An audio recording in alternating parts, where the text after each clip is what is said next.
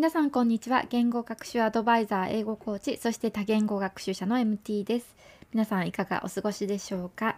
今回は以前私がシンガポールに住んでいた時に初めてスペイン語を話す会に、え、参加した時のことについてちょっとお話ししてみたいと思います。以前えー、シンガポールに住んでいた時も今と同じように週1回25分間スペイン語を話す機会を持っていたんですけどももっとスペイン語を話す機会を持ちたいと思ってインターネットでいろいろと探してスペイン語圏の方とスペイン語学習者の方が集まってスペイン語を話す会というものを見つけて参加してみることにしました。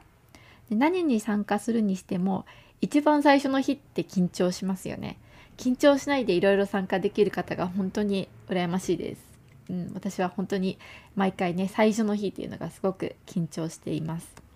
でメールで代表者の方に参加希望だということを連絡してその当日その日の開催場所になっているカフェに1人で行きました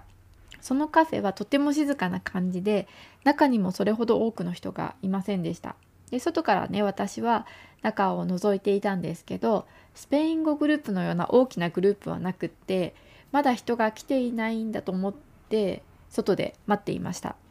でその時ねちょっと一人で待っていたので不安になってちょっと今日はやっぱりやめて帰ろうかなって思ったりもしていたんですけどでもまあせっかく来たんだしと思って中に入って探してみることにしました。そしたらそのカフェは奥がねすごく広くなっていて奥の方にそのスペイン語のグループの皆さんがいたんです。でそのグループを見つけるまでが本当に一番緊張しました。参加者の方に会うとスペイン語を学んでいてスペイン語で話したいという方ばかりだったので本当にね安心しました。でその回ではスペイン語ネイティブの方も毎回23人いたと思うんですけど参加者の大半が学習者でした。で学習者同士でもその日の決められたトピックについてスペイン語で頑張って話していました。